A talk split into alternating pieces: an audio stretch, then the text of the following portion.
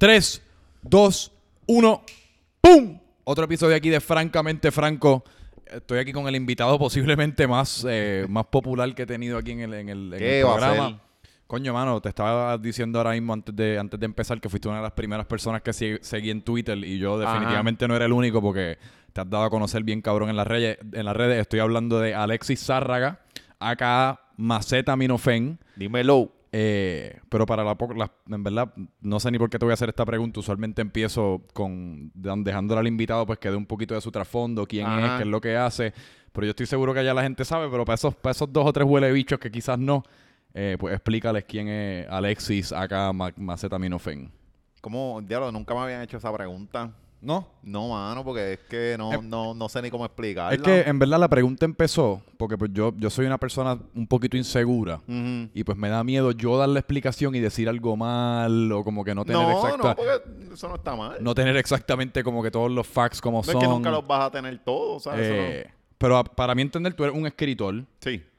Tú eres una personalidad en las redes sociales, ¿verdad? Pues Mm. hacer- haces como comentario, pero comentario en forma Ajá. comédica slash satírica. Sí. Como tú haces comentario acerca de la sociedad es de escondido detrás de un chiste, Sí. usualmente, Sí, ¿verdad? usualmente, ajá. pero pues también sé que has escrito como en blogs, Sí. has, has contribuido para publicaciones nacionales. Sí, sí. eh, y pues sí, ahora mismo, ¿qué estás haciendo? Estoy. eh, sigo escribiendo. Ok. Este. Trabajo, hago cosas en publicidad. Sigo escribiendo para medios. Tengo la página allí que, que es la cura. Ok. Este, pero sí, en lo profesional, sí, hago cosas en publicidad y, y escribo para, para medios. ¿Y cómo empezó toda esta vuelta? ¿Cómo empezó, o sea, tú, cómo Ya. entraste a, a todo lo que es el mundo de las redes sociales y la escritura? 2000. Diablo, ¿no? A la, a la escritura. A la escritura de, de chamaquito yo Digo, empe- empezar a desenvolverte, exacto, como que en el internet o lo que sea. Como el, cuando- el internet, bien para atrás, eh, yo tengo 35 años. so, Ok. Cuando yo empecé a los 19, eran los foros. Los foros eran. El, eh, era esta red social donde se ponían diferentes temas y tú hablabas. Como un Reddit, pero antiguo. Ajá, pero yo creo que más bonito y todo, porque Reddit yo, yo nunca he entendido bien Reddit. Es tan Yo simple no- que es complicado. Yo nunca ni he tratado, me intimida. Sí, no mano, sé pues, ni qué carajo pues la cosa es que pues, tú, había un tema y tú te metías y, y opinabas de... Era, era literalmente para eso, era una página dedicada a, a para, temas. para opinión, vamos, eh, te metiste a un foro, que el foro era musical, Ok. pues van a hablar de música. Eh, hay un foro político, pues, pues esta cosa. Pues yo empecé en unos foros que se llamaban Aposento, Aposento. aposento.com en ese tiempo. ok. Entonces, eso era salva Si tú creías que Twitter al 2009 era lo loco, Aposento estaba cabrón, porque tiene todo el mundo es anónimo y se... eh, en- dentro de este foro se creaban unos personajes. Ah, no, y eran era como, como los cromañones cuando descubrieron el Sí, fuego. Era como que sí. carajo es esto del internet y yo puedo escribir en el teclado y lo Exacto, publico. Puedo decir esta cosa. Sí. Pues fueron, fueron, en, en ese tiempo se hacían personajes, porque era, era tanta la, la- el anonimato que la, para resaltar tenías que ser un personaje. ok. Entonces yo empecé a ver eso. Lo empecé a ver toda esta cosa y me metí y creé, creé el personaje. Macetaminofen. Macetaminofen. Desde Ajá, el pero- principio. Sí, pero entonces al principio era, yo jugaba con una imagen de José Luis Rodríguez, que es un cantante latinoamericano, un doño. Entonces lo ponía el personaje bien machista. De verdad. Sí, sí, para hacerme, para que la gente, era decir cosas que la gente se molestara para que me atacaran. Ajá. Porque esa era la forma de, de llamar la atención. Ok. De, de, de ahí entró en otro foro que se llamaba Melao, melaomelao.com. De melaomelao.com paso a la, let- a Letrina. Y fue en todo este proceso en que los foros ya estaban muriendo también, porque los foros vienen de, de hace no, tal de noventa y pico, vamos. Wow. El comienzo del internet, ellos venían en los foros porque era la cosa más arcaica que existía para tú opinar. Pues la cosa es que en Letrina estaba cambiando ya blog. Estaba este, este chamaco que se llama Gaso Estar que me dio la oportunidad y me dijo, cabrón, ¿tú quieres escribir? Porque en los foros, dentro de los foros ya yo hacía historia. De verdad. Sí, ya, ya empecé a escribir. Ya, Y aún dentro de estos foros había como, diablo, ahí está, llegó Macetaminofen. sí, porque tú a que- hacer un tema, vamos, estaban estos temas ya estipulados, pero tú podías hacer un tema. Ok. Ese- Eso es lo que ahora es, también Twitter lo tienes, es el thread.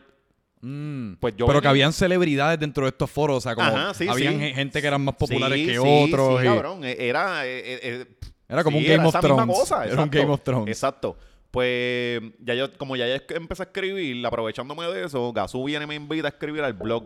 Exacto, que él tenía un blog que se llamaba, La se letrina. llama, ¿existe La- todavía? Creo que se acabó ya. Ya estamos, estamos vamos a recuperarlo. Ok. Vamos, porque eso es- ese no se puede perder esa historia. Puede ser un blog, la Sí, letrina. La letrina.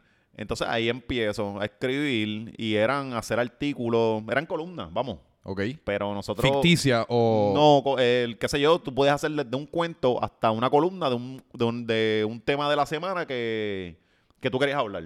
¿Pero era comentario verídico o todavía tenías el personaje este como medio no, satírico, pues, porque, machista? porque uno usaba, podías usar un personaje para escribir de un point of view o podías hacer, o, eh, hacer un, ¿cómo es que se llama este nombre? Un... Alter ego. No, no, cuando te cambias el nombre, este... Un seudónimo. Seudónimo, exacto. Estaban los seudónimos y estaban los personajes. Mm, Entonces, tú escribías de acuerdo al personaje. O, yo siento que yo hice como, yo empecé como un personaje, pero terminé usando Macetaminofen como un seudónimo.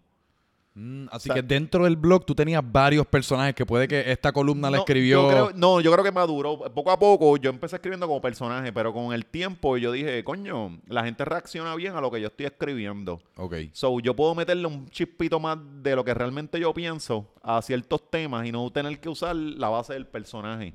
So, del personaje cambió al seudónimo. Ok. O sea, Macetaminofen era yo, soy yo. Sí. O sea, escribiendo bajo este seudónimo, pero lo que yo sé es un es que yo estoy vacilando, vamos. Es Claro. que también la gente, el humor negro en Puerto Rico está bien, siempre está bien jodido. Sí. Porque la gente todavía no lo entiende. Yo puedo decir un, un comentario que se escuche, o sea, que hay, hay verdades que Lo todo el mundo piensa. literal. Mano, hay verdades que todo el mundo piensa y nadie se atreve a decir. Entonces, uno viene a la zumba con, con le- y le añades un- algo más dark y la gente se escandaliza. Cojones, ¿no? Todo el mundo lo pensó. Pasa que no se atreven a decirlo. Entonces, eh, eh, pues yo así, yo siempre he hecho eso. He utilizado eh, el humor negro para decir cosas. Y la gente dice, no, ese es el personaje. No, no, estoy usando humor negro. Esto es una exageración. Exacto. O O sea, no- es- uno está No es que usando yo la pienso cosas malas, estoy exagerando algo. Uno está usando la exageración Mm. para resaltar lo idiótico, lo Exacto, estúpido que es algo. exacto. Que es lo que hace, que es lo que hace mucha gente, lo hacen hasta en el teatro breve, por ahí, los, los panas ahí, lo hace Saturday Night Live, que uno está haciendo una representación exagerada de algo para que uno se dé cuenta de lo ridículo que es la, Exacto. la- la realidad. Exacto, ese es. Pero Puerto Eh, Rico todavía no, no, no sé, no, no, no toma es que- esto. Y esto es una conversación que yo he tenido antes, que aquí la comedia y el humor es un humor como relativamente simple. Sí, ¿Me es infantil, yo Es, que bien infantil. Son como personajes así como medio infantiles. Son Sí. como hombres vestidos de doñitas Ajá. o marionetas. O son como cosas así. Tradicionalmente lo que ha dominado la televisión y lo que es la comedia local. eh, pero que yo creo que ahora con las redes sociales y esta nueva generación, yo creo que el humor que tú estás usando, y por eso yo estoy seguro que pegaste, eh, cada vez más y más se va a convertir popular y la norma. Pienso yo. Yo creo que, yo creo que yo en un tiempo sí eso pasó porque la gente estaba buscando a alguien que dijera cosas fuertes. Digo, no, y lo, y lo Pero bello que tú ahora, haces. ahora no. Ahora desde... ¿No? No. Desde un 2013 hacia acá, lo políticamente correcto ha, eh, ha inundado lo- Sí. lo- la cosa. Ahora, ahora es más difícil. ¿Y tú, has tenido que alterar tu comentario? Yo tuve un O sea, tiempo- modificar cómo, cómo te expresas. Sí, ma- mira, mano, yo, yo estuve un tiempo que hice lo peor que puede hacer cualquier escritor y, y cualquier persona, vamos, la autocensura. Mm. Porque es preocupar, es, es- es- es- ¿cómo yo no caigo en candela? ¿Cómo yo digo esto sin que me ataquen? Es que la gente te va a atacar, no importa. No importa y la gente igual va a llegar a las percepciones de ti, va a llegar a la conclusión de ti que no son ciertas y se te van a atacar porque sí. Mm. So, tú di la que hay. El que se vaya a encojonar, el que se encojone. Pero di la que hay. Pero yo pasé un, pro- un proceso en que no me atrevía a decir ciertas cosas y me cohibí, mano, escribiendo. Yo decía, diablo, eh, ajá, escribí esta cosa. Este no eres tú, cabrón. ¿Qué tema, o sea, Diferente. qué temas eh, en, es- en esa época, qué temas que eran los principales que tú como que dijiste, para el carajo, estas cosas ni las toco Eh, dentro de este periodo de en autocensura? aquel tiempo, es que yo me autocensuré, me autocensuré bastante, mano. Política. Mm. Política yo creo que fue el main, porque la gente todavía, o sea, en, en Puerto Rico, la política eh, eh, eh, Lo cogen bien en serio. lo cogen bien en serio, mano, y, Sí. y Es vida o muerte, mano, que si, si tú estás bromeando al respecto. A mí me encojona porque tú, tú- tú tienes una persona, tú tienes un artista Ajá. y ya, ya yo lo, ya le había expresado, la política ya vence el arte que puede hacer esa persona. tienes a- ahorita lo hablamos, que tienes a Michael Jordan. Si Michael Jordan fuera boricua, viene y le preguntas qué es Michael Jordan, si PNP, estadista, o eh, estadista, popular o independentista. Sí. Entonces, según la respuesta que dé, es que tú vas a decir si el tipo está cabrón o no está cabrón. No. El tipo es el duro. Sí. Que, ¿Por qué lo político influye más que lo que la persona puede hacer? O sea, Sí. Cuando en realidad la opinión política de uno, por lo general, o sea, a, a menos si eres político y estás bien envuelto en ese mundo ya como profesión, quizás esto sea distinto, pero por lo general, en verdad, ¿cuánto impactan nuestras creencias políticas en nuestro día a día? No es como si yo estoy caminando por ahí como PNP, soy independentista, Ajá. soy estadista, soy esto, ¿no? Yo en el, en el día a día, cuando yo estoy interactuando con alguien, eso no es un filtro a través del cual yo me comunico. Como Sí. que yo, no sé, yo, yo soy humano primero y pues sí, tengo mis creencias, pero, Pero- igual me gustan los hamburgers, Pero me en las gustan las redes, cervezas. sí, como en las redes sí predomina esa, esa mentalidad de, de que tú eres Sí, antes una- de no, que la tú gente lo usa como, Ah, como su identificador. Es Sí. como, mira, pues yo soy PNP y, y eso es casi como quien uno es. Yo soy PNP, tu trabajo. Esas son como las dos cosas. Tu, tu creencia política, tu trabajo, tu color de piel y tu género. Yo diría que son las Ajá. cuatro cosas que son como que todo el mundo se identifica con esas cuatro cosas. Pero yo creo que está medio pendejo.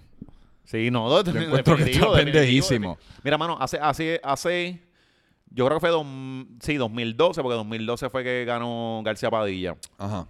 Eh, Mark Anthony salió en una presentación ahí del PNP, que para siempre estaba Fortuño, que estaba corriendo para la reelección, Ok. que perdió con, con AGP, con, con García Padilla. Este, pues salió un video de, de Mark Anthony. Mark Anthony es el nene lindo de Puerto Rico, todo el mundo Bien siempre cabrón. lo quería. El, el tipo que hizo, pre- o sea, el, el que hizo, no, el que cogía preciosa. Popularizó, pero- Popular, o sea, no, la llevó a otro nivel preciosa, la puso bien, bien cabrona. Pues entonces ya la gente está diciendo, ah, este tipo es PNP. Y ya lo cabrón que era Mar Anthony se jodió porque él es PNP. Y él, no, mira, este tipo hace cosas bien duras. Él tiene una ideología, todo el mundo tiene una ideología, pero eso no cambia lo, lo brutal que se ha hecho. Claro. Lo mismo pasó con Luis Manuel, con, Ay, con lo de la Junta. Lo estábamos hablando antes de empezar y a mí me parece tan y tan y tan ridículo porque yo considero pues Lin Manuel Miranda, como te estaba diciendo, en mi opinión, pues es una persona que nació en Nueva York, él se crió ameri- en la cultura americana, así que eso es, su perspectiva está formada mayormente por, por, un- por una crianza americana. Estados Unidos, o sea, pues eh, sí, tiene padres puertorriqueños, pero no es, si, no- si en verdad no vives aquí por, por un periodo prolongado, especialmente en tu crianza, pues, pues es difícil tener esa perspectiva que tú y yo tenemos. Sí, y esa sí, atadura sí. bien cabrón a la isla. Pero aún Bueno, así, no mano. estaba aquí, no estaba. Exacto. Digo, venía para de veranos, pero aún así es una persona, mano, que, que ha sacado de su tiempo para traer la mejor obra del mundo aquí a Puerto Rico con el fin de recaudar posiblemente 15 millones de dólares para la arte. Y, eso es nada más que lo- el, el dinero, porque yo no me puedo ni imaginar en cuestión de ojos cuánta gente americana o que lo siga a él, porque él tiene una plataforma enorme, ahora va a venir a Puerto Rico y se va a tirar por el zipline que Jimmy Fallon se tiró, o van a querer venir al Centro Bella Arte, o simplemente venir a la playa y vacilar aquí en Puerto Rico que cualquier creencia política o si no está tan bien educado acerca de la Junta, o- eso para mí es Irrele- nulo. Sí, sí. Es pero, Pero irrelevante. para mucha gente no, mano. Y Para mucha gente, sí, eso está cabrón. O sea, no sean pendejos. No entiendo. No, es que- lo que pasa es que hoy día también vivimos en una sociedad que yo me imagino que tú lo, tú lo experimentas todos los días o lo sientes todos los días, le- que le llaman en, el- en el inglés este el término outrage culture.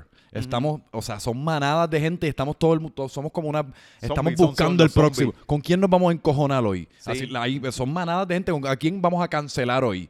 Yo Y les ya digo no- lo siempre indignado. Los siempre indignados. Que son los zombies de la puñeta. indignación que se están buscando para dónde es que van a coger Sí. para molestarse. No, y hoy día ya no es que se van a molestar nada más. Es que se van a molestar y quieres que te voten. Después quieren, o sea, que, que- que tú casi como que te tengas que mudar del país. Cabrón, a mí me pasó. A mí, yo una vez escribí un, un post en Facebook, un post de mierda, Ajá. que era eh, yo, que yo me había bajado de, o sea, yo me había estacionado donde, donde yo vivo. El estaciona, hay un estacionamiento dentro del condominio. Yo me jodí. Mi esposa es la que se, se estaciona dentro de- del condominio. Pues yo tengo Ok. que buscar afuera. Pues yo estaba caminando y entonces estoy ahí literalmente brincando cacas de perro. Ajá, entonces yo vengo, escribo, yo hago como que, coño, si tú tienes un perro, digo, yo no tengo perro, yo no soy, yo no soy animal lover ni nada por el estilo, pero yo creo, Pero lo respeta. no, pero yo creo que si yo tengo un perro y lo llevo a hacer sus necesidades porque el perrito tiene que ir, pues yo creo que tengo que recogerlo, que el perrito, el perrito mío Esa dejó. es tu fucking Esa es mi, responsabilidad. esa es mi mentalidad. ajá. sí. Si no, eso es casi daño a la propiedad, mano. Exacto, porque lo está, eventual, si yo, ha- hay un perrito que hizo eso, el otro hace eso, y cuando vienes a ver tienes un, un un- literalmente. Pues entonces yo vine a escribir como, coño, está cabrón esto. Y lo, lo puse, lo, lo, lo hice lo más satírico posible. pero estaba, era un una indignación. Estaba, Sí. estaba molesto con, con- porque yo, es afear tu comunidad, vamos. ¿Te recuerdas de qué fue lo que, de qué fue? o Sí, sea, sí, cuál de, fue? de un perro, Pero que, ¿cuál fue el tuit? O sea, ¿qué fue lo que dijiste? no, no, yo hice un post en Facebook. Ah. que fue más construido. Entonces yo al final vine y puse que la próxima vez que viera a alguien por ahí haciendo y no recogía la caca del perro, le iba a meter una pata al dueño y al perro también. ¿Sabes lo que cogieron, verdad? Que yo era un golpeador de perro Ay, vete pa'l y carajo. empezaron a llamar a mi- el periódico donde yo trabajaba, Ajá. donde todavía trabajo, pero... Freelance. Ajá, freelanceando, pero antes estaba full allí. Ok. Luego empezaron a llamar y no llamaron a- para hablar conmigo, llamaron al departamento de venta. Y de momento se formó un revolú de que. Entonces yo llevo en ese trabajo como un mes. Ajá. Un mes, o sea, que ni siquiera eh, no he pasado la probatoria. Y hay un revolú porque hay un montón de gente peleando porque yo, yo maltrato perros. Carla Capali, Ajá. que es como la, la, la niña símbolo de los, del maltrato animal y de los. Se empezó a escribir, bueno, un revolú. O sea, la gente simplemente cogió la línea de Sí, que, que no le iba a meter meter- una pata al perro. O sea, no cogieron todo lo demás que yo estaba diciendo. Mira, de recoger la mierda del perro. No, no cogieron eso, que, que, que, que es, que es lógico. Sí. Cogieron la otra cosa. Sí, sí. Y eso estuvo fuerte, papo. Pero, fuerte. pero define fuerte. A tu, porque ya, pues, obviamente, porque tú tienes un montón de y seguidores. Están diciendo que lo voten y están ¿Y metidos. qué hizo, qué hizo el trabajo? No, no, me dejaron porque, eh, eh, vamos, fue difícil en ese momento. Sí, y tú estabas empezando. Yo estoy empezando también.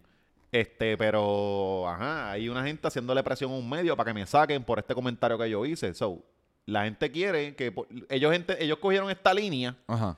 Y ya yo tengo que perder mi trabajo, ya olvidé, fuck mi familia, Sí. como yo la mantengo, fuck, Sí. este, que se joda, que él se quede en el desempleo y, o sea, ¿me, me entiendes? Por un simple comentario que tú cogiste de toda una verdad que yo dije. O sea, cuan, cuan- el, cogieron el cherry picking full para querer sacar a alguien. Y esto, esto ha pasado. E- e- e- Esto es lo que está pasando ahora. Ahora viene la gente y hace, no, no, ahí tiene que perder el trabajo. Como que el pago por tú Neta. decir algo que no le gusta a la gente es tú perder tu trabajo. Sí. Ya está no, cabrón. ya no hay. Se, se ha perdido como lo que es la discusión. Se ha perdido lo que es, mira, mano, ok, pues está, estás en desacuerdo, pues vamos quizás a hablarlo, vamos, vamos a dialogarlo y nadie tiene que perder su trabajo, no, hay, Sí, o sea, sí. no hay necesidad aquí de cancelar a nadie. Sí. Pero, ok, dame tu punto de vista, yo, te voy yo me voy a explicar porque en, en tu caso, qué cara, o sea, qué estupidez. Eh, Qué fucking estupidez que la gente lo interprete de esa manera. Era, tú estabas claramente pues haciendo, volviendo lo mismo, una exageración para probar tu punto de que puñetas recojan las mierdas de los perros. Eh, ¿Y en qué momento fue que tú realizaste como diablo? Yo tengo una plataforma bien grande, como algún la primera vez que te ocurrió algo así, o que o puede haber sido positivo, pero que tú dijiste como diablo, lo que yo digo le llega a la gente, y si digo algo que quizás la gente se va a encojonar. Eh, Me había pasado primero en Twitter, que era que decía cosas y se, se volaban bastante.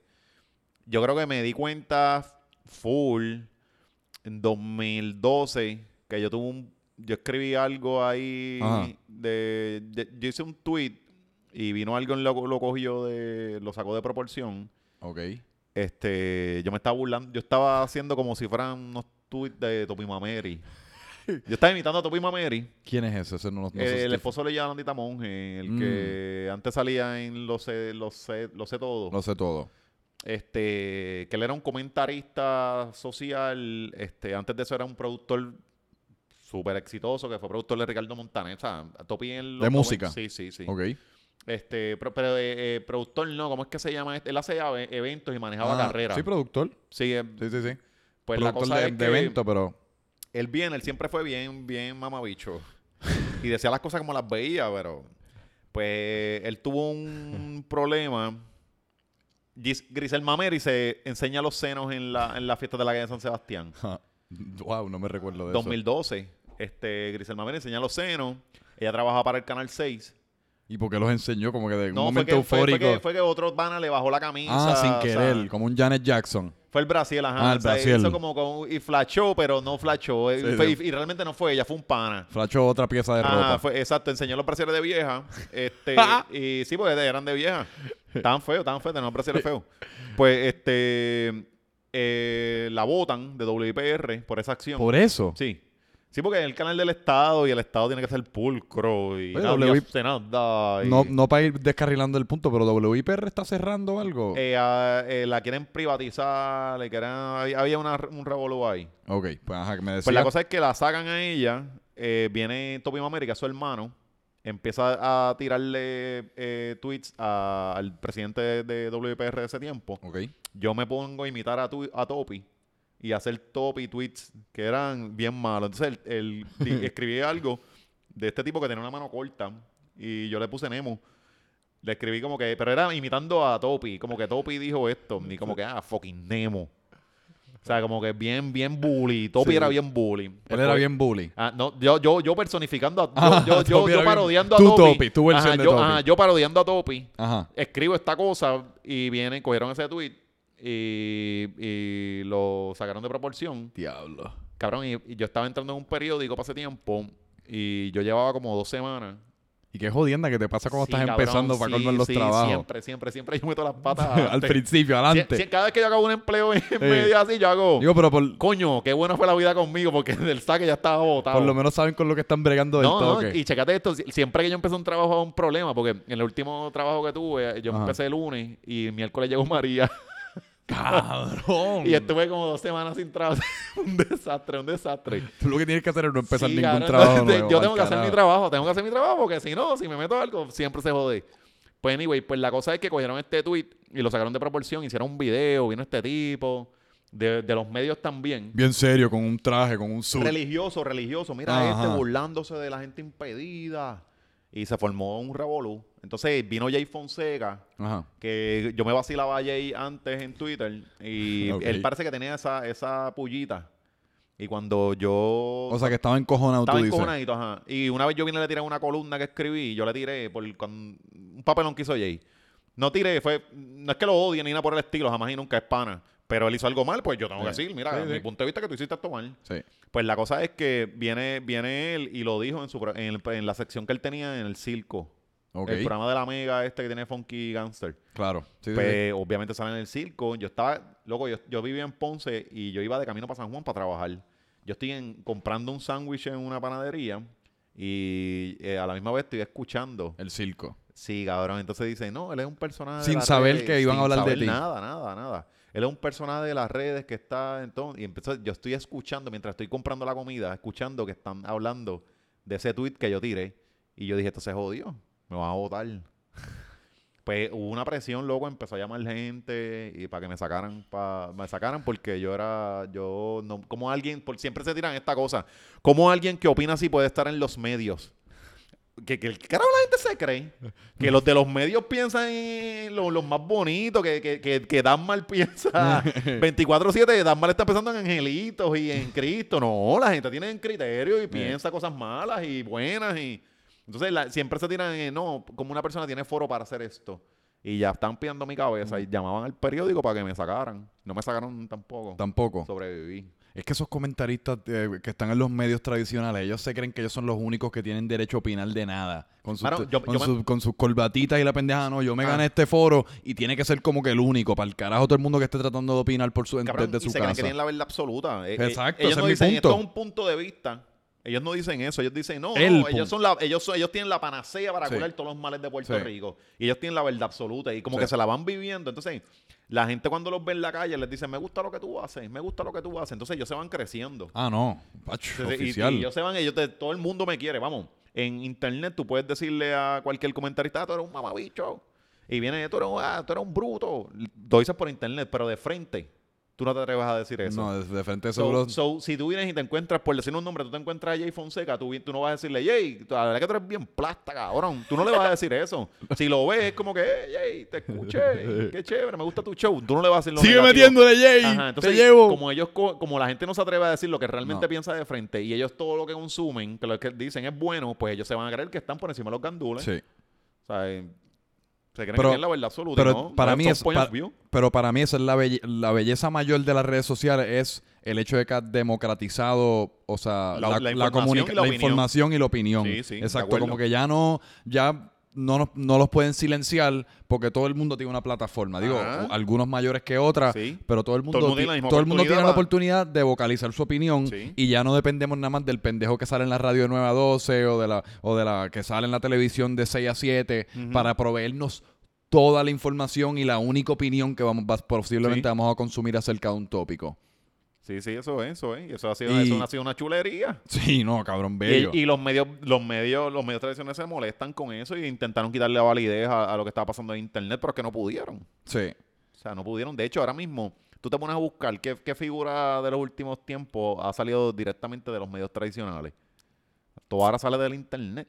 Los Molusco. los moluscos de los medios. Y Digo, se, pero Molusco y le se da heavy a porque los- se, se tuvo que meter a los. A, a- eh, Yo conozco a Molusco como una personalidad de Instagram. Ajá, ajá. Yo, yo no, en mi vida, yo, posiblemente no he escuchado ese programa de, Sí, sí. de, la, de radio, porque digo, yo no escucho radio. Eh, pero yo no sé. La lo- mayoría de la gente yo creo que lo, lo consume de esa Sí. forma porque tú tienes la red, tú tienes el celular siempre, entonces lo, lo mangaste por Facebook o lo, manda- lo mangaste por Instagram, pero no escuchaste el show porque no, no consumes esa cosa. O sea, sí, sí, yo creo que la mayoría de la gente sigue a Molusco más que por el show, es por su figura Sí. y, por- y es por las redes. Pero ¿quién, quién, quién ha salido de los medios y ha... ha- ¿qué- ¿Quién empujó los medios tradicionales que uno dice, ah, mira, esta figura... ni- yo- vamos, Raymond Arrieta. pero Raymond es viejo. O sea, Sí. Raymond viene de hace tiempo. Sí. Cuando te pones a pensar, ah, Mimi, Mimi Pavón lleva un montón de tiempo. Eh, intent- o sea, fue, ha sido animadora, ha estado en diferentes programas. ¿Pero qué fue lo que le empujó a ella? Las redes Los sociales. re- las redes. Hoy día se da mucho más el caso de, de una persona explota en las redes sociales y después entonces consigue el trabajito de televisión o de, o de radio que... Que yo creo que no funciona tampoco. Porque si No. tú eres una figura de la- de- del internet, tú no tienes nada que buscarte en los medios tradicionales. un cheque bisemanal. Y cuando vienes a ver, eso no, no, no va a ser todo, porque quizás te puedes buscar, pa- también es que tienen que aprender a mercadear. Tienes que aprender a mercadearte. esa cosa, pero yo creo que le pueden sacar más chavo ah, en las redes sociales. Vamos, un mismo Yochoa, Yochoa Pauta, Sí, que él, él se fue a radio. sí. Y era, loco, si ya tú tienes tu nicho allá, tienes tu corillo que está bien grande, todas Tienes esas 400 presentaciones, mil sí. personas de corillo. tú haces, tú haces eh, este, shows, tú haces 15 mil cosas. ¿Para qué te vas a ir para ir a un trabajo que te, vas, te van a tener 8 horas amarrado allí? Sí. Y para que le llegues a, a este sector que escucha esta radio en este momento. O sea, tú creas contenido on demand. Ujú. Que, que la gente va a buscarlo cuando le, le dé la gana. A, a hacer un programa que si te un programa de radio que si te lo perdiste, ya. Tienes que meterte a la plataforma de radio. O sea, eso no funciona así. No, No. no sé, cuando intentan hacer la transición para los medios tradicionales, es una mierda.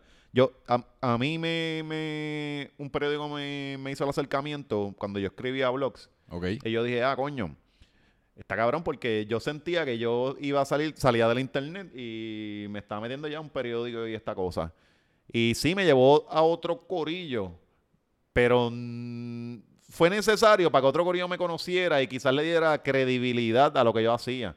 Vamos, estamos hablando de otros tiempos. Claro. Ahora mismo, o sea, lo, lo que, las cosas que pasaban para el 2011 no pasan con la velocidad que pasan ahora. O sea, ahora un chamaquito puede meterle a las redes, una chamaquita le mete a las redes, hace lo que sea, y de momento en seis meses explotó. O sea, eso antes no pasaba. O sea, yo vengo de atrás, de allá, que, que cuando vino, vino el periódico, me hizo el acercamiento y dije, coño, ya esta gente nos están mirando, serio. De que nosotros podemos, nosotros de acá, estos loquitos del internet, podemos meternos allá y aportar Mm. algo. Y, pero en el camino me di cuenta que, que nada, yo creo que, o sea, fue necesario, pero me gusta más este lado porque el- por la- es la libertad que tienen. Ujú. O sea, el, el- el medio eventualmente te va a poner unas censuras que tú no puedes, no puedes bregar.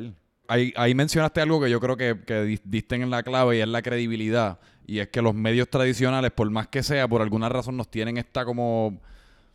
Y, y nosotros aquí estamos hablando de esto, pero yo estoy seguro que si mañana me hacen una oferta de estar en televisión, la coges, ¿cu- ¿cuánto es? posiblemente la- de seguro la cojo y me emociono. Y me, una vez me, me llamaron para WIPR para una entrevistita acerca de mis camisas y me emocioné bien cabrón. Sí, o sea, sí. esta es como por más que sea, la televisión no deja de ser como esta cajita mágica que uno veía de Ajá. chiquito y en donde la gente de verdad como go and make it, ¿me entiendes? Sí, sí. Aunque sea falso, aunque en verdad, mano, Joshua Pauta yo estoy seguro que tiene mucha más audiencia en Instagram. By far. Pero no sé, como que estar en la radio y que alguien, un ejecutivo en una de estas compañías haya, te haya descubierto y te haya hecho el acercamiento, se siente como No Sí sé que cómo- lograste, se lo siente lograste, legítimo, lo se siente legítimo y se siente seguro también porque las redes sociales en cualquier momento es uno, uno le tiene miedo como a la posible inestabilidad de, ah, pues ahora mismo estoy bien montado, bien cabrón, pero sabe Dios en uno o dos años todo esto como que se me fuma y se me va para el carajo. Sí, son, son más, pueden ser más efímeras. Sí. Tú tienes que tener una presencia cabrona. Eh, es, es más difícil mantenerte en las redes sociales, la consistencia. Vamos, el que escribiste, el que eh, hiciste un video que alguien se ofendió y un par de gente se ofendió y te empiezan a flaguear el video y te bloquearon. Sí, porque te puede- también te puede pasar, te tumbaron el video porque un par de gente se, se enchismó o Sí. por lo que sea que tenga las redes sociales. ¿Te ha pasado whatever. eso? No, yo, yo, yo vivo en el blog, pero... Un- underground. Sí, cabrón, yo en, en Facebook eso es, yo, yo, yo entro un mes y es- esto es hasta que Dios quiera. Eh, Y, y sé que puedo estar dos meses, una semana, tres días, seis meses, eh, un año. Un año nunca pasa. Pero yo siempre, a mí me sacan. sí. Ah, ¿de verdad? Sí, sí, sí, sí. Ah, que sí te sacan. Sí, sí. Yo a- al año mínimo en Facebook a mí me castigan como tres veces, mínimo, mínimo. Y son 30 días. El castigo. Sí. Diablo, así que al año tú estás 90 días Sí, fuera de fuera, Facebook. fuera y mínimo tres veces.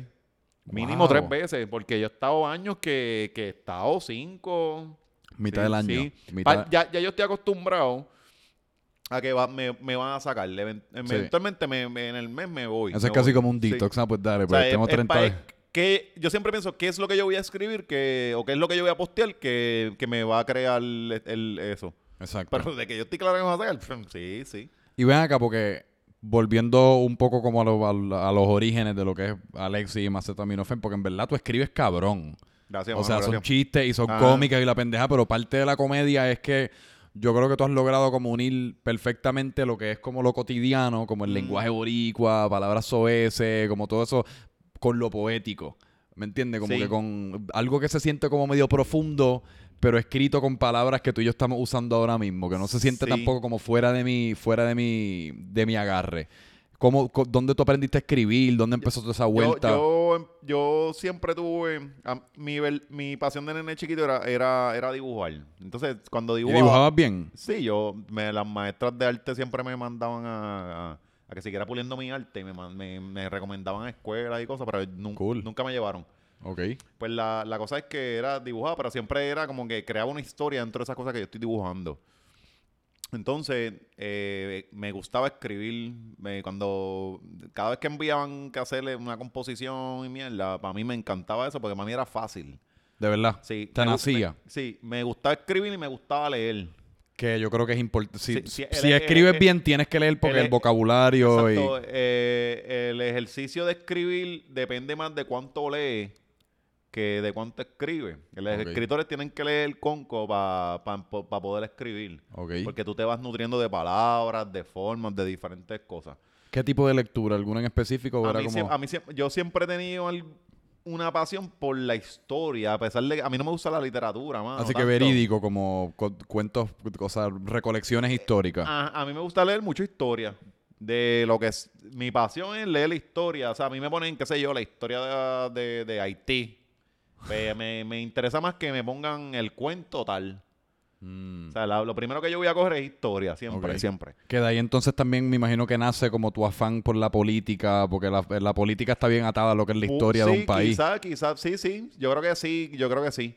La cosa es que, eh, nada, yo empiezo, empiezo este, a, a- a escribir. Cabrón, es que siempre, yo, yo pasé procesos en que yo, yo siempre, hasta escribiéndole cartas a las nenas, yo, Eh. yo me di cuenta de algo, chamaco, y era que yo le escribía cartas a las nenas, entonces yo no quería sonar muy cheesy. Y le hacía chistecitos en la cartita que le estaba escribiendo. Ok. Entonces las nenas siempre les gustaba, les gustaba eso, porque era, te estoy diciendo algo bonito, pero también te estoy haciendo reír. So, no me veo bien pendejito, Eh. sino le da otro valor. Y daba Sí. resultados, tenía buenos resultados. sí, cabrón. Sí, sí, siem- siempre, sie- yo, yo creo que los amores fueron los primeros que me dijeron, tú escribes bien. Mm. Entonces, eso me motivó a seguir escribiendo más adelante de, de- de otras cosas. Cuando yo empecé a escribir, A mí mucha gente me decía que no, que no, que no voy pana, pana. Y profesores míos universitarios y toda la cosa me decían que, que no, tienes que bajar. ¿Bajo, qué, ¿Bajo qué base? Como porque... Bajo la base de las malas palabras, de, la, de lo que Ah. sonaba, sonaba muy, muy pueblerino a lo que se supone que será, fuera la literatura. Tú sabes que los, los pendejos estos de Ay, los, sí. los escritores siempre son bien pretenciosos. Ay, puñetas son... sí, a mí me encojona porque ellos se, ellos se creen que ellos, ellos bajaron de una nube Sí. y ellos tienen estas palabras y, y se derraman y una cosa. No, no, no. Cuando tú vas a escribir, tú zumbas por ahí para abajo Sí. la que hay. Pero tú, tú no eres. Tú no eres distinto a un mecánico, ni a un pintor, ni a un enfermero. No, tu talento es este, ya. Sí. O sea, La- no te creas más que de lo que eres. Las palabras lindas tienen definitivamente su espacio si uno está leyendo como una- un cuento ficticio y te lo están describiendo en detalle y usan palabras bonitas, pero para uno comunicarse, para uno comunicar algo, yo encuentro que con- por lo menos conmigo como lector es cero efectivo porque Ajá. no, no tengo como un punto de conexión con lo que tú estás escribiendo porque tú me estás hablando casi como si fueses de Marte. Como no- yo no entiendo como el propósito de usar todas estas palabras. Para mí, comunícate como nosotros nos estamos comunicando ahora mismo. Digo, haz algo pues, eficiente y escribo, componlo de una manera pues que haga sentido la historia y todo, pero a mí, a mí me gusta sentirme como que, que, que se sienta así como estamos hablando tú y yo ahora mismo, como cotidiano. Mano, una, una vez en, en el proceso de que yo digo, coño, pues yo escribo, déjame leer sobre otros escritores puertorriqueños para saber qué es la que hay, Ajá. ¿verdad? Porque yo, yo no me he inventado la rueda ni nada. Yo quiero saber cuáles son los pensamientos de otros escritores. Una vez yo leí un libro que se llama Viva Voz y era una, una entrevista de diferentes escritores. Entonces, eh, Luis López Nieves es este tipo que escribió Seba Vive. Ok. Era un cuento de... Trataba sobre una, una invasión de los Estados Unidos antes de la invasión oficial. La preinvasión. Ajá, entonces fue, fue por, por eh, pasó por Ceiba. O sea, la- y por eso es que es Ceiba, porque los gringos pronunciaban mal. Entonces vino este tipo, hizo, eh, él hizo una broma li- literaria, él la publicó en Claridad, como un cuento, pero era, era, era, era- no era cuento, o sea, era un cuento, pero nunca dijeron que era un cuento. Mm, So, él- la gente se creyó que realmente esto pasó y lo están por- pasando por Claridad. ok. Entonces la gente, el Claridad es un periódico independentista. Entonces la gente se está viviendo de que, lo- diablo, espérate, sí, ellos nos invadieron antes. Salió gente diciendo que eso era verdad. Wow. Entonces, en, en este libro, que este es- escritor que yo admiro mucho, que, que es él, él bien estaba diciendo que mm, el crítico, otro escritor que se llama eh, Ra- eh, Luis Rafael Sánchez, que se llama el de la guaracha del macho camacho. Pues viene, él, él- él decía que, que la guaracha del macho camacho pues, está chévere, pero que no nadie se la disfrutaba. Esa es su opinión. Pues él dijo que, que el arte no tenía que ser un enigma, no tenía que ser algo malo. O sea que a nosotros cuando nos fueron formando de chamaquitos nos daban unos escritos, vamos, éramos pendejos y te daban el Quijote. Mm. ¿Quién carajo se disfruta el Quijote en 10? En- en- o sea, nadie se disfruta. Tú eres, tú eres- tú- es un lenguaje muy denso, muy difícil, Sí. es una historia... Es buena historia. Es buena historia, pero es- es, muy complicada para, para, larga para con eso. Entonces, también. siempre en la literatura se, ha- se han puesto en, en estas cosas de hacer este lenguaje bien arriba, bien... Se, se olvidan de lo pueblerino, de lo cotidiano, de cómo habla la gente. De, Que son las masas, es la mayoría de la Ajá, gente. Ajá. Entonces, yo, yo siempre dije, yo, yo tengo que escribir como yo hablo, o yo tengo que escribir como yo la veo, como la estoy escuchando. So, yo no estoy escuchando palabras de domingo en una conversación ahí en la plaza. No, no, yo estoy escuchando tal cosa, so voy a narrar el cuento y cuando lo vaya a decir va a tener este vocabulario, que es lo que yo, lo que pasa. Exacto. Entonces, la gente eventualmente, a mí, lo que me criticaron los profesores, la, la gente lo a- abrazó y lo adoptó Ok. porque se, lo sentían familiar. Entonces, se- se- yo dije, pues, se- ese es mi, ese es mi estilo. Ujú. O sea, yo puedo jugar con esta idea, pero te la voy a poner con, con el lenguaje más polerino y básico posible. Ok. Porque a mí no me interesa ser pretencioso. Yo creo que mis letras le lleguen a la mayor cantidad de gente posible. Y si yo me pongo, yo puedo hacerlo. Yo puedo coger las palabras y poner, ponerlas bien rebuscadas y ponerlo bien difícil. Pero ¿cuánta gente va a disfrutar de eso? Tres pendejos. El que- profesor y ya. El Tres profesor. pendejos que van a mirarlo y van a decir, ay, mira, sí, sí. No, no, yo creo que la idea llega a más gente posible. Y, y ha- me ha funcionado. Y, Claro. es, y es lo que me define y es lo que a la gente le gusta. Y eso, y eso entonces, lo, eso lo aplicaste desde el principio, o sea, desde Sí. los foros y la letrina, Sí, sí. Ese, ese estilo como que nunca, digo, me imagino que ha evolucionado, Sí, pero siempre ha sido, eh, o sea, esa ha sido la, la esencia de tu estilo. Y, y un tiempo, Por eso yo in- un tiempo intenté, me fui para allá. hubo un tiempo en que yo me inundé de literatura puertorriqueña, entonces me se me estaban pegando las malas mañas de los escritores Mm. y todo. Y yo y empecé a cocotear con las palabras y a olvidarme de esa cosa y dije, espérate, frena. Porque te queda bonito, pero tú no eres esto. Entonces, esta es una paja para ti. Esto se ve brutal, está chulería, pero esto es para ti. Los demás no lo aprecian de la misma forma. Y nada, y no sé, eso, eso es lo que lo que me gusta hacer. ¿Y qué tipo, o sea, qué tipo, desde el principio, qué tipo de escritura ha sido la más que te ha gustado? Como tú, las columnas. Eh, ¿O que, cuál fue la más, cuál fue como, no sé, con qué tanteaste? ¿Qué, qué tipo de, de Mira, escrito y yo- acerca de qué tópicos tanteaste que, que fi- al, antes de finalmente realizar, ok, pues la política me está funcionando, como la, la- encontrar como tu, tu sí, nicho. el nicho, el nicho. El... Es que yo escribí de todo, mano. Pero siempre hubo un interés más hacia los cuentos cortos. Cuentos cortos. ¿Ficticios o Ficticio. ficticio? Sí, sí, cuentos cortos. Que me encanta el fucking cuento. Me estaba muriendo de la risa con el de los dos gomeros que acabaron metiendo mano. Ajá. Puñeta, mano. Me, he- me he reído toda la mañana pensando en los odios gomeros. Noche de caballero. No, puñeta. Sí, sí, porque, porque te... No, cabrón, y en, en aquel tiempo, acuérdate que yo soy un beso 2009, 2010. Ahora tú puedes vacilar más, pero en aquel tiempo cuando yo tiré eso era sacar esta, esta relación homosexual que se formó entre... Entre en, en aquel tiempo todavía estaban estos... ¿Cómo es que se llama? Estos estereotipos de lo que deben ser dos homosexuales quizás. o- Sí, que eran, que usualmente estaban en fashion. Y entonces siempre, siempre, siempre ponían, ajá, y uno, uno más masculino, otro más femenino, o sea, y entonces eh, eh, te estoy poniendo este cuento, estos dos compañeros de trabajo que, ajá, que son feos, que están sucios, que se van a esta barra loca, que se consumen drogas, o sea, era una, una locura. Y era sacarlo de los estereotipos oficiales que siempre se, se tenía. Eso está brillante. Sí, cabrón. sí, sí, eso tú. No, oye, a mí, a mí el cuento me encanta. De hecho, yo, yo tengo algo ahí que, que, eh, que quiero sacar ya. Con los gomeros. No, tengo dos, dos ideas. Una no lo voy a decir, tengo otra que ya está allá afuera. Pues yo, yo escribí algo que se llamaba la, la Revolución Estadista. Ujú. Entonces, este, este salió, yo estaba una vez texteando con, con Mike Philip, el de Teatro Breve. Ok. Entonces, estábamos, él me dice, cabrón, me, me escribió para algo, para preguntarme una idea. Y yo, yo me pongo, pues, me, pongo- me puse a pensar. Y yo hice esta historia de, era como que la izquierda en Puerto Rico, eh, ya de la izquierda man- estaba mandando. Ok. Y la, la, la dictadora de la izquierda de Puerto Rico era Alaya, la hija de Adamari López. Ajá. Entonces se estaba formando esta sublevación de la derecha. Era cambiar todo, todo, todo. Estaba inspirado casi en Cuba. Era como el twist de Cuba, pero entre cambiando las derechas a las izquierdas. Mano, pues yo hice, ese, yo hice ese cuento, se llama La Revolución Estadista, y al final era como esta esperanza, esta, esta persona que iba, que era el nuevo Mesías. Y era, la- yo- todo el tiempo se hablaba de la Pedrita, la Pedrita, la Pedrita, la Pedrita. Y la Pedrita era la Pedrita, la nieta de Pedro Rosselló, que era la nena de Ricky Rosselló.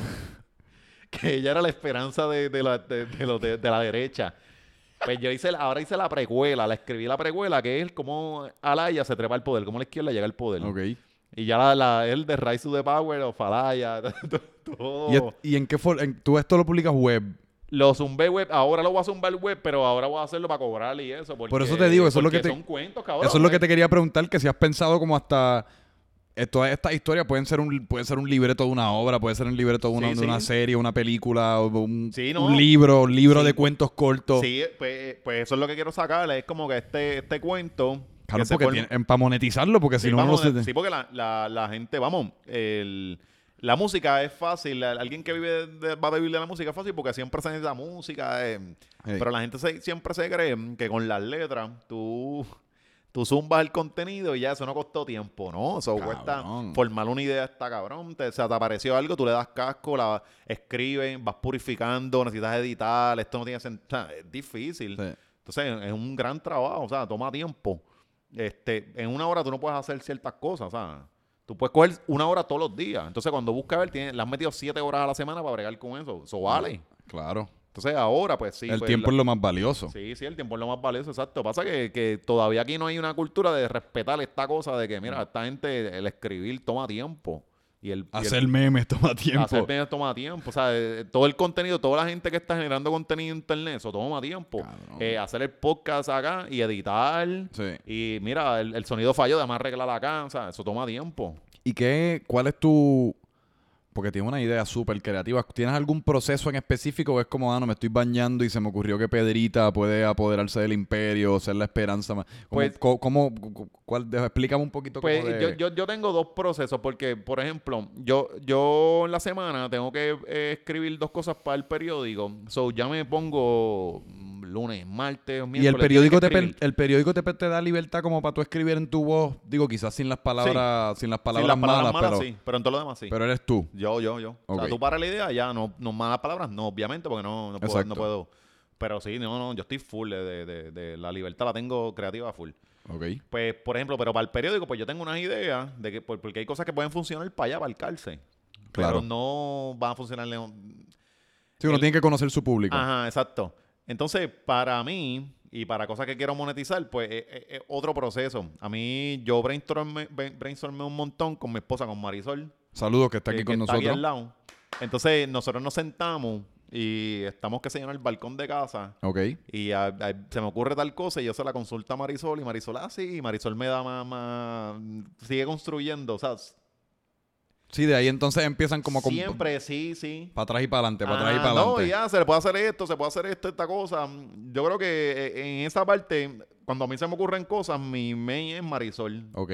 La- Las cosas que quiero hacer mías, mías, es Marisol. Pero que tú no, tú no filtras, como si se te ocurre algo, tú no lo filtras y te- antes de quizás verbalizárselo a Marisol, no dices, ah, esta idea está bien mierda. Tú lo, lo que se te ocurra, vamos a ver qué hay, como cualquier paja mental, vamos a ver No, si, no, vamos a ver que- si. Yo creo que no, ma- mano, yo, es que yo tengo toda la confianza del mundo para decirle cualquier estupidez a Marisol y que... Ah, no, pero que a veces y que uno- diga, "Eso, y que, mira, esto es así, esto se puede. ma". Usualmente Marisol siempre hace, ah, eso está, o sea, le da casco, no piensa Sí. que mis ideas son estúpidas. Quizás yo le digo esto a otra persona y dice, cabrón, ¿por qué tú no te vas para el carajo?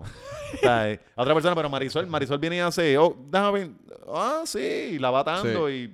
No, pero que yo digo que a veces uno es su propio enemigo Sí. con, con lo que es la creatividad y las ideas, porque uno, uno las, las mata antes ni de permitirle la oportunidad no de que esa en ti, idea porque no florezca. ti, porque te, crees que tu idea es estúpida y que los demás Sí. van a pensar que es Digo, estúpida y... que en muchas ocasiones las grandes ideas surgen de una premisa ridícula. Cabrón, es siempre- como una, una premi- uno es como no sé si yo creo que fue Juan Pi de Teatro Breve o en SNL escuché a alguien que es como, mano, uno la ridiculez más grande del mundo y uno la va como bajando, y uno, va, la va puliendo, uno la va trayendo a la tierra, uno la va trayendo a la tierra Y hasta tiene que sentido, se cobra Exacto. sentido y la gente hace, ah, mira, sí, esto, sí. Yo Sí. siempre digo que no hay ideas estúpidas, las No ideas se trabajan. No. O sea, tú puedes decirle, podemos hacer el puente de aquí a tal lado. Suena absurdo. Vamos a ver cómo esto Sí. podría viabilizarse. No hay ideas estúpidas. Por eso yo pienso que en realidad la mayoría de la gente, si no todas, son creativos de alguna manera. Lo que pasa es que lo que, lo que sí, separa a la gente sí. que nosotros conocemos como creativos es la valentía. Como la valentía de decir, diablo, esta idea está media ridícula, pero yo creo que si le doy forma, vamos a lanzarla a ver qué carajo pasa. Ajá, pero igual la gente lo- que, que tienen los trabajos tradicionales que no se consideran creativos, yo estoy seguro que tienen ideas súper locas, pero quizás las suprimen. Sí. Versus que, pues, digo, Sí, pues mucha gente se conformó también. Hay gente que se Exacto. fue por, por, por el safe. sí. Y quizás, qué sé yo, podían ser lo que sea. Vamos, hay gente que, que puede estar trabajando en una compañía de seguro y realmente su verdadera talento era en la cocina y tenía unas ideas bien cabronas en la cocina, pero no se atrevieron. Sí. Y decidieron irse por el safe que, Sí. que- que formar su, su propia cosa.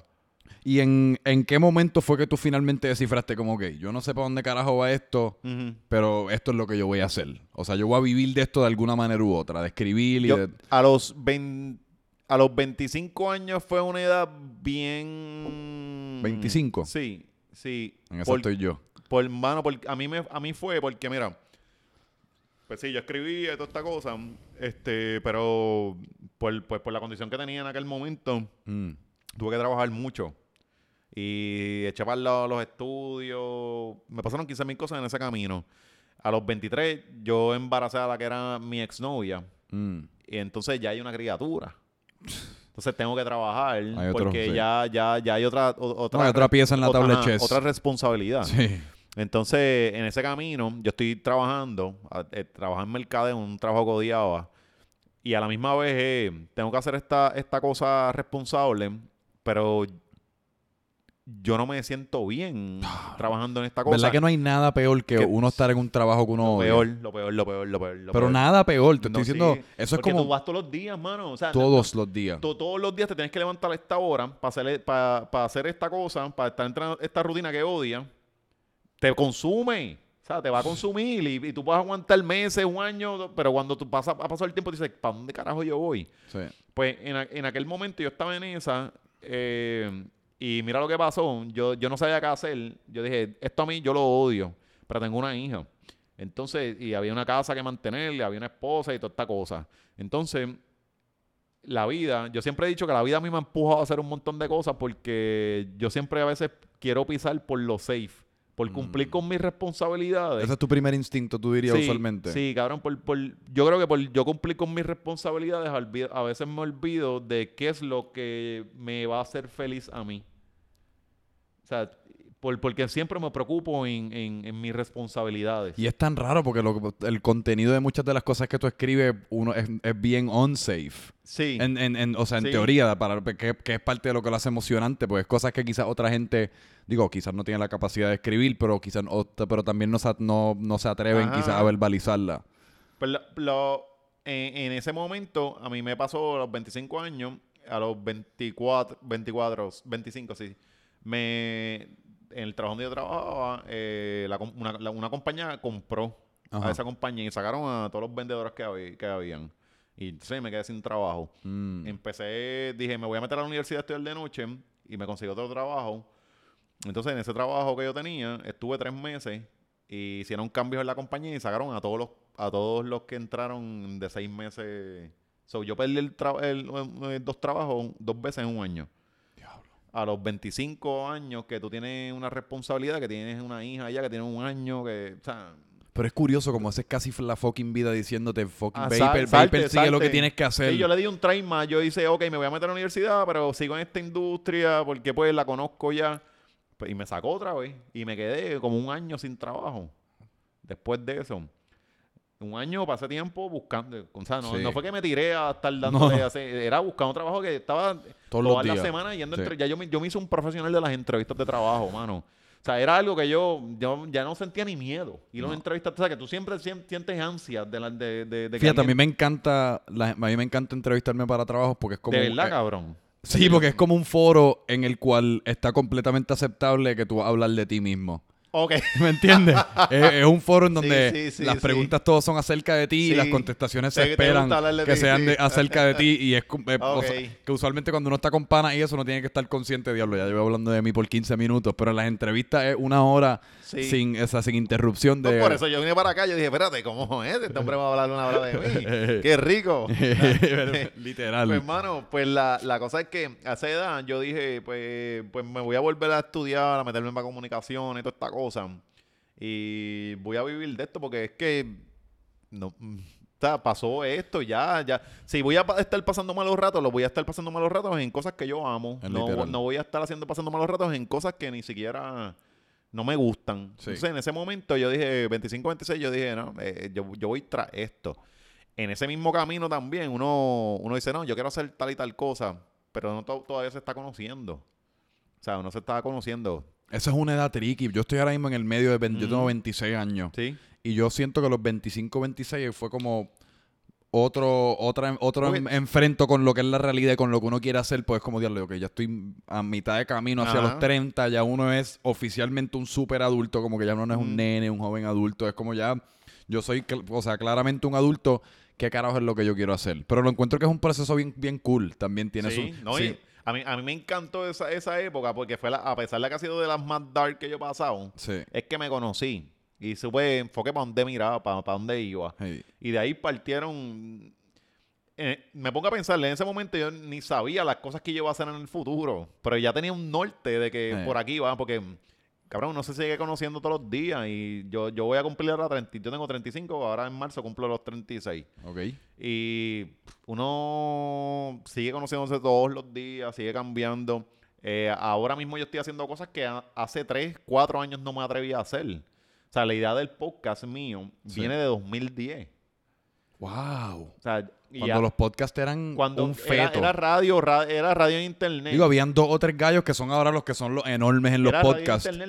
Yo, eh, era, yo bajé un programa que se llamaba Sams. Yo no sé si existe. Yo no. Era una, literalmente, era un panel ahí de que tú bajabas y grababas la cosa. Entonces vi- vino esa edad y es, y es- ah, no lo sé, es que no me atrevo. Ajá. O sea, cuando cruzas después de cierta edad, tú dices, diablo, ¿cuándo es que lo vas a hacer? Sí, Porque si estás esperando el momento perfecto, nunca va a llegar. nunca. Sea, no tienes Porque que uno, hacerlo, uno- hazlo. siempre va a haber una excusa válida que uno se puede inventar Ujú. del por qué uno no lo debe hacer. Siempre, puñeta. Es como, es, es insoportable, pero siempre la existe. Sí, es una- y es una mierda, es una mierda. es- no, no, el- no se deben de lle- llevar por eso. Pero es sea, como hacer ejercicio. Tienes que sobrevivir esa primera semana. Tienes que decir, ¿sabes qué? Voy a, hacer voy a empezar a hacer fucking ejercicio. La primera semana va a soquear, pero ya una vez lo conviertes parte de tu rutina.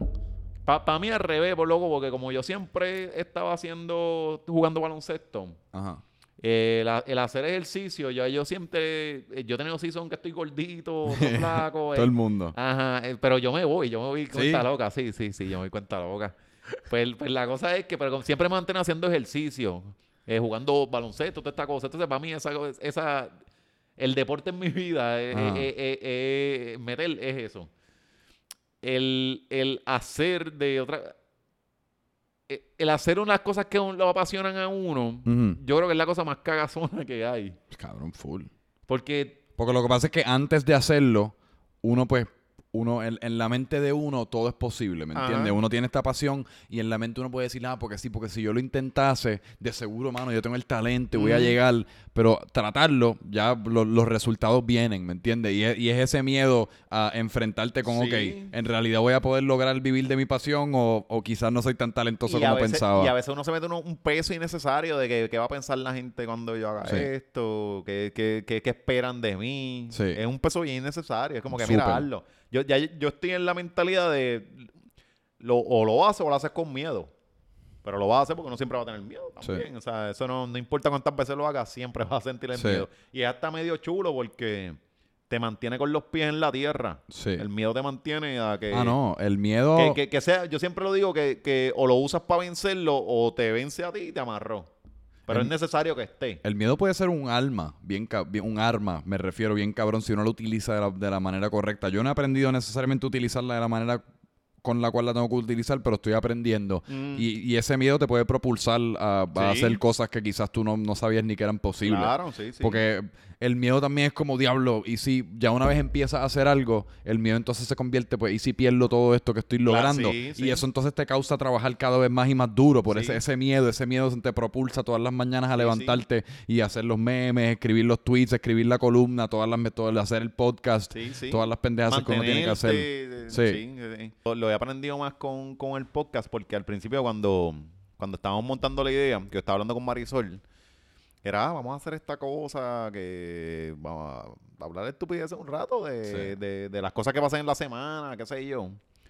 Y era, pues, vamos a ponerle este nombre, vamos a hacer esta cosa, que este sea el tripeo.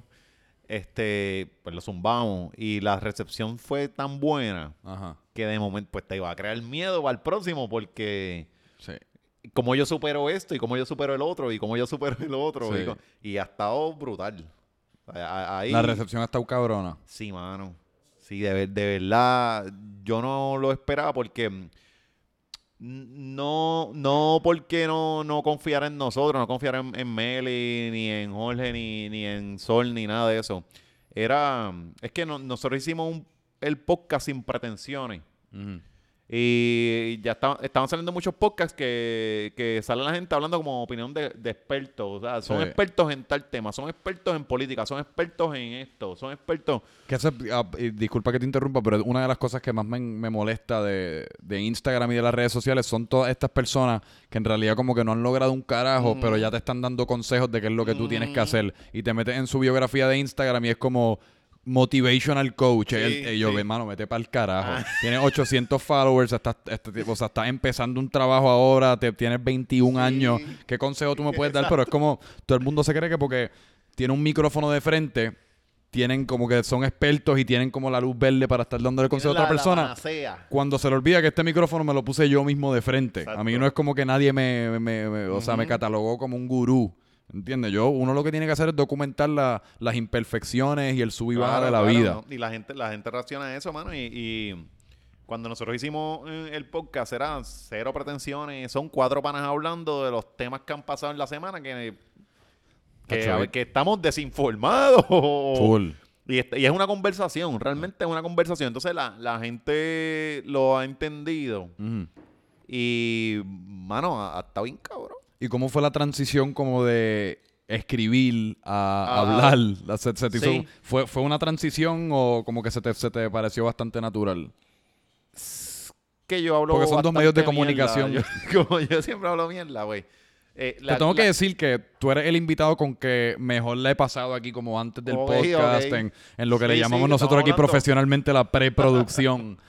la pasamos cabrón, hicimos un podcast antes del podcast. Exacto. Eso estuvo no, súper pero de eso se trata de hablar 15 mil cosas. Pero se nota que te nace. O sea, se nota que es algo que tú lo haces así como que te nace, te lo disfrutas. Pues, pues fíjate, sí, sí, sí, porque sí me gusta hablar. eh, pero yo sentía que la gente quizás no me iba a entender. Porque no es lo mismo yo eh, dar mi opinión hablándola que escribiéndola. Porque escribiéndola tengo el tiempo de estructurarla mejor. Y que, que no se malentienda lo que yo quiero decir. Sí. Porque yo siento que yo soy bastante morón cuando digo las cosas. Las digo a lo bruto. sí, sí. O sea, no, no tengo ese filtro de, de poder decir, mira, yo digo, "Me- esto te queda feo. Sí. O sea, lo digo así. Entonces la gente no, no, a veces no entiende. no- tenía miedo que la gente no entendiera la forma en que yo decía las cosas. Sí, porque en muchas ocasiones cuando uno está hablando, uno está casi como enterándose de lo que uno va a decir ya una vez lo dijiste, Ajá, mientras te escucha. Y el tono que use, eh, el- para, para el, el hablar gritado, pues, pues mi familia lo entiende. Mis Sí. hijos lo entienden. Ellos saben que yo digo las cosas arrastradas, pero la gente no. Los de afuera no. Sí. O sea, yo, yo puedo decir un comentario que, que quizás estoy diciendo la cosa más normal del mundo, Sí. pero con el tono que lo estoy diciendo, alguien se puede ofender. Porque Sí. te dice, tú me estás gritando a mí. ¿Qué te pasa a ti conmigo?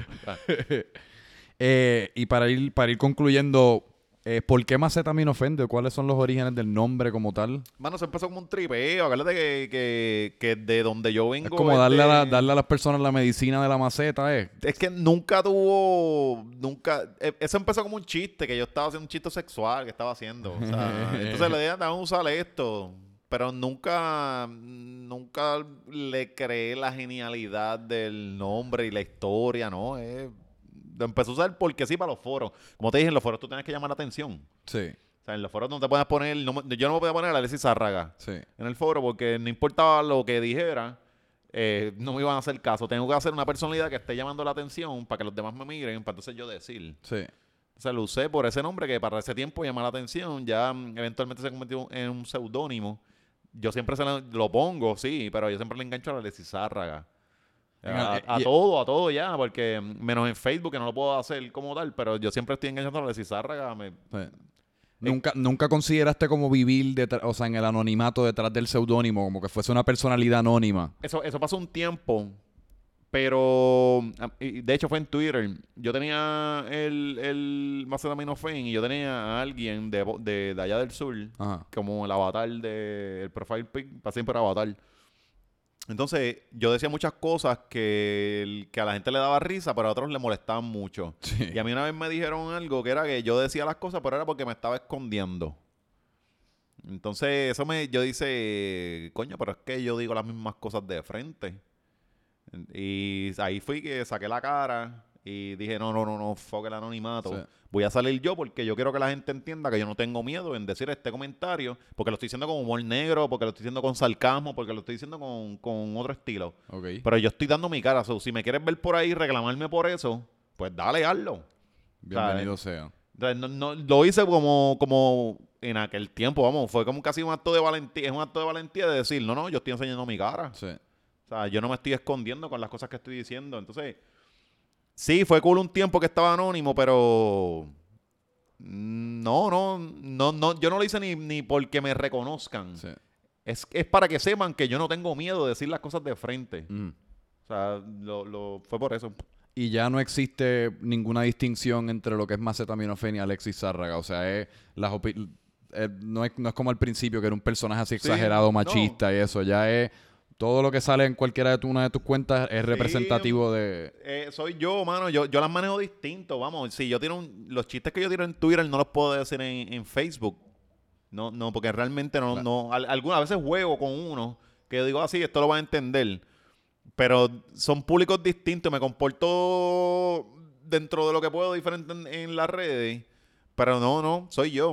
Ok. O sea, yo, yo quiero que la gente entienda que, que hay veces que uno va- vamos, lo que hablamos, es una exageración de, lo- de las cosas que decimos. Claro. Usamos el humor negro y el sarcasmo como- exageraciones, como para, para darle el toque de esta cosa que queremos decir, pero no es que alguien sea malo, no Eh. es que... No, no, no, yo entiendo perfectamente. a, a mí, a mí me a, a mí me encojona esto de que uno se pueda burlar de ciertas cosas y la gente dice, no, fulano, que se burla. Es, es que estoy usando, estoy exagerando. De hecho, yo mismo, yo, de- eh, yo, yo he hecho, desde que, desde que empecé a escribir, yo mismo me burlo de mí. Mm. O sea, yo, yo mismo me, me, me- todo el tiempo, yo he narrado cosas que me han pasado a mí, que estoy pillado, yo, yo mismo, me, eh, eh, el ejercicio de reírme de mí, Sí. me gusta, porque Es el mejor. A mí me encanta también. Creo que es una forma de sanar, hermano. Te pasó algo malo, la escribes y, eh, y otra gente va a venir a decirle, eso me pasó a mí también. Sí, Entonces, un ejercicio de que, diablo, ¿verdad? sí. Eh, y, eh, eh, No, y, y- y- te, das rap- te das cuenta bien rápido de lo similar que somos los humanos. te- claro, te- mano. Entonces, es una cosa bien loca. Todos nos creemos que somos estos seres completamente distintos, pero tenemos en muchas ocasiones los problemas son los mismos. mira, mano, cuando, cuando yo he llegado a escribir post, post en Facebook normal, bobo, que yo vengo y hago, ¿verdad? Que todos estamos aquí peleando por el sueldo, por estamos pillados, queremos que sea el weekend para beber, para hacer esta cosa. La gente hace. Yo también paso lo mismo. Pasa que en las redes también se, se mantuvo, se ha mantenido esta cosa de esta falsedad Sí. de creer de que es la vida real editada. Entonces tú vienes, sales en un viaje, tú vienes, empiezas a subir fotos y lo- todo lo que tú subes es de tus viajes y del restaurante que estás pasando. Entonces, para ti, tú, tú le quieres vender esa película a la gente y mucha gente se la traga, mano. Sí. Entonces se creen que y eso lo hiciste tú, eso lo hizo fulano, eso lo hizo el otro y dicen, coño, todo el mundo le está yendo cabrón en la vida, menos a mí.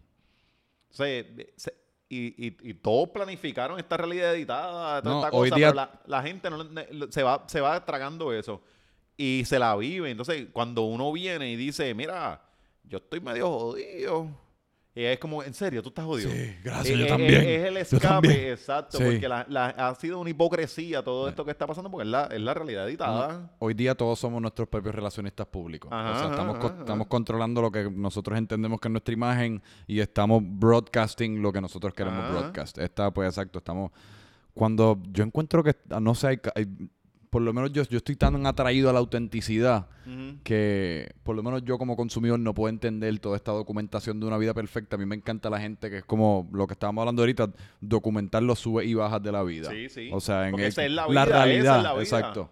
Exacto. es la vida. Es como documentarla. Yo, yo siempre digo que yo no puedo, yo no puedo, la honestidad en las cosas que yo voy a decir o, o yo voy a escribir es vital. Sí. Yo no puedo estar escribiendo y diciendo cosas que, que yo no, yo no soy. Porque es que siento que al final del día la mentira me va a encontrar y entonces yo voy a hacer el ridículo mayor. Si yo vengo y digo cosas que me están pasando fenomenales, que no están pasando, pues, pues me va a encontrar. Igual, si me están pasando muchas cosas buenas, también las digo. Porque no puedo decir, ay, diablo, me va fatal en la vida. Sí. No, me está yendo bien. Tengo que decirlo, no como un ejercicio de, de menospreciar a los que le van mal, No. sino porque, mira, me está pasando un momento bien bonito en mi vida. Sí. Eh, eh, eh, hace, en octubre pasado, yo cumplí cinco años con Marisol. Y yo escribí un cuentito. puñeta, yo, yo escribí un cuentito de cómo, de, no, no un cuentito, como la historia de nosotros. Y cómo, cómo según las adversidades, nosotros continuamos. Y yo los otros días le decía a Marisol, si tú cambias los nombres, eso es un, eso es un cuento. Eh, Y lo Porque, cambiaste. ah, no, no, si, si eventualmente, eventualmente esa historia quizás se siga compartiendo y le cambias los cuentos y una historia de amor, le cambiaste los nombres y eso le va a pasar a más gente. Sí. Entonces, eh, se fue viral. Lo, Sí. que, lo que sí, se fue viral, full, de 25 mil y pico. A la gente como, le encanta el amor. como a mí me encanta 17 el amor. mil 17 mil y pico. O sea, se fue a lo loco en Facebook. Yo lo tiré más que en Facebook. No tiré más nada, no, no lo puse, lo, lo tiré allá porque de mi página, Ajá. de mi, de mi profile, no de mi página. De mi Ah, profile. de Fue, Ale- fue de todo Alexi. íntimo, ajá, Eh. íntimo. Y se fue a lo loco. Entonces yo, yo dije, coño, pero es que yo tengo que decir esto porque todo el mundo siempre está hablando de que el amor, de que las parejas son malas, que el amor es malo, de que todas las parejas son malas. No. Tú- hay, hay amores bien bonitos y tú tienes que decirlo. Y quizás esto no significa que esto va a ser eternamente. Quizás esto, esto dura cinco años más, pero yo tengo que decir que me está yendo bien bonito y que se formó esta cosa. Ajá. Porque los, los demás necesitan también consumir historias bonitas. No es que todos los seres humanos se odian, todas las parejas son malas, todos los matrimonios son malos, todos los noviazgos son malos. No, no, no. Hay gente que realmente se ama con bien, Bien cabrón. Y- es al fin y al cabo a lo que todos aspiramos. Ajá. Por eso a la gente le, o sea, a la gente siempre le van a encantar las películas de amor, los cuentos de amor, porque es como no, nos, nos vendemos esta película nosotros mismos de que no, no lo necesitamos y el amor es una Sí. mierda, eso es un método de protección, pero al fin y al cabo es a lo que todos queremos ese tipo, ese nivel de conexión. A mí, a mí parte de las cosas es, es- ¿cuál es esta palabra? Es mostrarte vulnera- vulnerable. Vulnerable. Ajá, la gente le tiene miedo a eso. Sí. Entonces creen que cuando dicen, son, dicen cosas con honestidad, se muestran muy, muy vulnera- vulnerables y, y lo- los minimiza. No, no, no. Di la que hay, di lo que te afecta, porque es que no todos somos, nosotros no somos Robocop. Nosotros somos unos duros en unas cosas, pero hay otras cosas que nos tocan y ¿por qué no hablar de ellas? Sí. O sea, ¿por, por qué no decir la que hay? Sí, yo, yo puedo proyectarme. Mucha gente puede pensar de que, de que ah, este tipo no tiene sentimiento. No, no. Yo, yo puedo ser duro. Todo el mundo tiene Ah, sentimientos. yo puedo ser duro con unas cosas, pero al revés. Yo soy de los más pasionales y los más sentimentales que hay. Y las cosas del corazón y del amor las guardo. O sea, soy bien fuerte con eso y bien. Y a mi familia, a todo el mundo lo que los quiero, lo- se lo digo. Ajá. O sea, mm, no sé por qué la gente no, no hace eso, no, no les, no sé si, no sé si sienten que les quitan o algo, no, digan la que hay. Y es bien curioso porque para mí, en verdad, la vulnerabilidad es una de las claves, uno- una de, las- de las, de las cosas que uno tiene que implementar a la vida de uno para lograr, no necesariamente la felicidad, porque yo no creo que uno logra la felicidad, o sea, pero sí estar La por lo felicidad menos- son pequeñas cosas, no Exacto. es una gran felicidad. La, pe- la felicidad son pequeñas cositas que tú dices. Exacto. Es, es el, este viernes en la playa con, con la muchacha Sí. que te gusta o la pareja que te gusta. Es esta, esta primera cerveza con Pero el uno- pana que hace tiempo no viste. Sí. La felicidad son pequeñas cositas. Por eso, pero la gente usualmente aspira a la felicidad como, ah, pues voy a Eterna. estar alegre en todo momento, Sí. cuando es imposible. Pero si uno puede lograr llegar a un punto en el cual uno está bien contento con lo que uno Sí, está con lo que haciendo. está pasando y se con- agradece a la Exacto. vida y agradece a Dios y a lo que creas. Eh, si no crees en nada, pues, pero siempre se agradece. Sí, De que, mira, me están pasando cosas buenas, ah, coño, qué chévere. Sí. O sea, porque decimos lo bueno, decimos lo malo. son- sí. Cabrón, super cool, en verdad. Si no, si no fuese por el fucking tiempo, estaríamos hablando aquí por una eternidad. No, me invitas Eh, cuando, cuando tú quieras, me invitas. Literal, vamos, vamos para eso, que en verdad la pasé súper cabrón.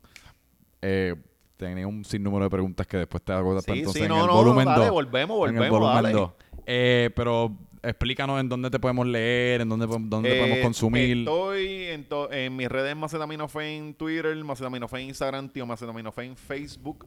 Este, en, en- en todas estoy por ahí pululeando. Alexis Zárraga Vélez en mi profile, que lo tengo público para que, para que, porque allá yo escribo más. Yo creo que me siento más íntimo escribiendo en allá. Facebook, en tu perfil En mi personal. profile, sí, lo tengo, Mm. lo tengo público, pero me siento más, más libre escribiendo allí porque es esta plataforma, porque por ejemplo en Facebook pues hay un montón de gente, ya va para el casi medio millón de, de- en el page. ¡Woo! En- hay muchos números allá, entonces acá es más íntimo, no sé. Eh, y me, Te me- entiendo, y no tienes la presión tampoco de ser macetaminofen. Ma- Ajá, eh, sí, mano, sí, sí. eh, y Eres Alexi. eh, eh. soy yo, Son exacto. tus amistades, es tu familia, es como... Sí, hay un montón, y la mayoría un montón de gente que yo no conozco, pero Eh. yo le doy a todo el mundo que, que estén, o sea, yo no tengo problema con eso. So, allí es que escribo bastante, eh, siempre el lunes en todas las redes, Siempre el lunes. eh, un podcast bien cabrón, eh, nada, salimos todos los lunes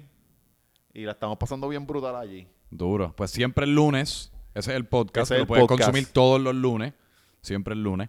Y Macetaminofen en todas las redes, pero también entonces en Facebook te pueden Tío conseguir. Macetaminofen y Alexis Zárraga Vélez. Es tío más. Ah, con razón. ¿Y por qué carajo en Facebook cuando me sale tío Macetaminofen, tío Macetaminofen me sale como unos reviews? Eh, Como no si sé, fuese un restaurante. Me decía como 4.6 estrellas de 5. no sé, yo no... Yo me confundí, Yo voy a subir memes allí y, link- y links del cárcel y cosas que yo escribo afuera de otros lados. Ok. Este, pero no sé, no sé. De hecho, Wow. loco, yo- este, este es como mi página número 5 o 6. Ajá. Si yo me hubiese quedado con la primera, yo hubiese, yo, yo, yo, no- yo no sé, yo no me atrevo a decir que hubiese picado ya para el millón, pero estuviese cerca. Sí. Porque me han, me han quitado 5 o 6 páginas. Sea, Medio millón de personas, cabrón. y ya, ya en esta ahí me va, va- va- eh, estoy en 480 y algo, 490 y pico, una cosa así. Y cada vez que tú vas a cliquear post, realizas que estás cliqueándole post a 490 Yo no pienso en el número, personas. ¿no? Yo no pienso en el número, mano. Es que si empiezo a pensar en el número, eh, se, se me, me olvido de, que, de, que, de lo que estoy haciendo. Y es como que no, no, yo estoy aquí vacilando. Sí, exacto. Entonces, va- vamos, yo he el escrito... corillo es más grande, pero seguimos vacilando. Mira, yo he escrito cosas, loco. Lo, hace como dos semanas escribí algo que era para Don Omar. Y yo estaba hablando de una hipocres- la hipocresía de Don Omar, bla, bla, bla, bla. Entonces, fue, la gente me estaba atacando. No era que se me estaban riendo las gracias. Ajá. Había otra gente diciendo, ustedes no entendieron, ustedes leyeron bien. Vamos, que el número igual te expone un montón de gente, pero es que esa gente no necesariamente está de acuerdo contigo. O sea, y que quizás esa gente Ah, está no, ahí lo- mirando nada más Sí, y yo- no va a entender el punto. O sea, es, es algo bien... Yo diría que la mayoría de gente encojonada, de seguro, porque eso hoy día lo- la gente encojonada es la que te sigue. Entonces si yo me pongo a pensar en el número, digo, ¿cuántas personas yo puedo caerle bien de este medio millón? Pues no, no, no, no, me sacaste. No, voy a hacer esto Mm. y que sea lo que Dios quiera. Qué fucking duro. Pues tío Macetaminofen en Facebook, en verdad, de seguro ustedes todo el mundo sabe dónde conseguirlo, porque todo el mundo ya lo ha consumido. Eh, pero cabrón, la pasé súper, súper No, bien. la pasé súper bien, bien. Para mí, en verdad, también. yo me recu- yo cuando te escribí por Instagram, fue una de esos DM que yo envié, diablo, de seguro nunca ni me contestan. Eh, así que fue una, una sorpresa súper, súper No, no, cabrona. ¿qué? No, hombre, no. Hey. Eh, así que nada, ya yo creo que por, por lo menos para este episodio no tenemos más nada que decir. Eh, gracias por haber sintonizado y el próximo, yo, Franco Micheo, si me quieren seguir a mí, pues, pero eso Sí, es síganlo, completamente síganlo. secundario. Síganlo. Eh, completamente Es secundario. una orden. Una orden ejecutiva de tío Macetaminofen. Así que con eso los dejamos. Francamente, Franco, el próximo episodio pues, cuando venga, pero viene. Así que gracias. 3, 2, 1. Yes. ¡Pum!